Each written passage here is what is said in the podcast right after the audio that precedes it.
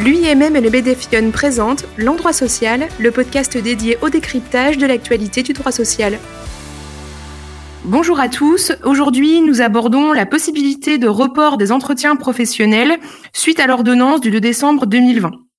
Pour rappel, euh, une ordonnance du 1er avril est venue une première fois apporter des dérogations concernant la tenue des entretiens professionnels.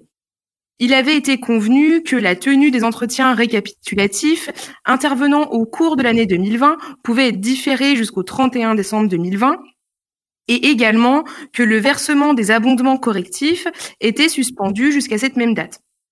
En raison euh, de la prorogation de l'état d'urgence sanitaire et de la deuxième période de, confinement que l'on connaît actuellement, une ordonnance du 2 décembre 2020 est venue accorder aux entreprises un délai supplémentaire pour réaliser les entretiens professionnels de leurs salariés.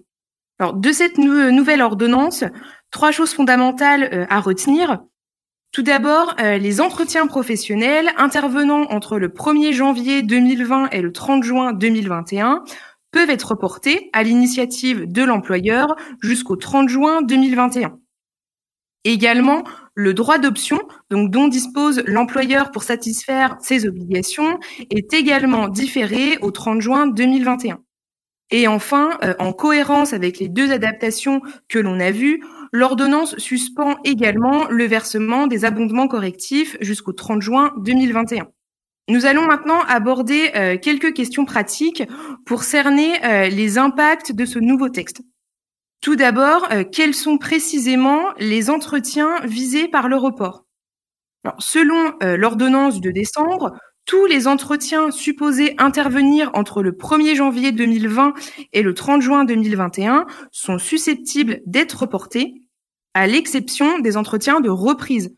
Donc là, je vise les entretiens de retour de congé maternité ou encore les entretiens qui sont organisés à l'issue d'une période d'activité à temps partiel.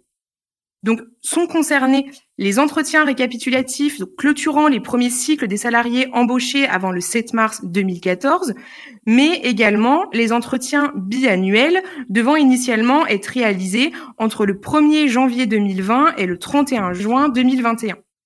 Alors, on le voit, cette nouvelle ordonnance est venue étendre les entretiens pouvant être reportés, étant donné que les entretiens récapitulatifs ne sont plus les seuls visés par le report.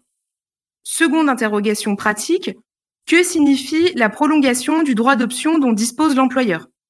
On le sait, lors de l'état des lieux récapitulatif des six ans, l'employeur peut justifier de l'accomplissement de son obligation et donc éviter le versement de l'abondement correctif dans les entreprises de plus de 50 salariés en choisissant entre deux options. La première option, c'est l'application de la loi du 5 mars 2014 en choisissant cette option, l'employeur devra justifier de la tenue de l'ensemble des entretiens professionnels et de l'accomplissement de deux mesures au choix, donc entre la réalisation d'une action de formation, l'acquisition d'éléments de certification par la formation ou la VAE et la progression professionnelle ou salariale. Seconde option, c'est l'application de la loi du 5 septembre 2018 où dans ce cadre-là, l'employeur devra justifier de la tenue toujours de l'ensemble des entretiens professionnels et de l'accomplissement d'une formation non obligatoire par le salarié. Ce droit d'option euh, devait s'achever initialement au 31 décembre 2020 et a été prolongé de six mois par l'ordonnance de décembre. Donc concrètement, jusqu'au 30 juin 2021, lors de l'entretien d'état des lieux, l'employeur pourra encore opter pour l'une ou l'autre des options afin de remplir ses obligations. Dernière question pratique, qu'en est-il de la suspension de la sanction? En cohérence avec le report accordé pour la réalisation des entretiens, le nouveau texte du 2 décembre a également prolongé de six mois la période pendant laquelle la sanction en cas de défaillance était suspendue. À compter du 12 mars 2020 et jusqu'au 30 juin 2021, l'abondement du CPF ne s'applique pas. Cependant, à compter du 1er juillet 2021, cette sanction sera de nouveau applicable en cas de défaillance constatée. Merci d'avoir écouté ce podcast et à bientôt pour un nouvel épisode de l'endroit social.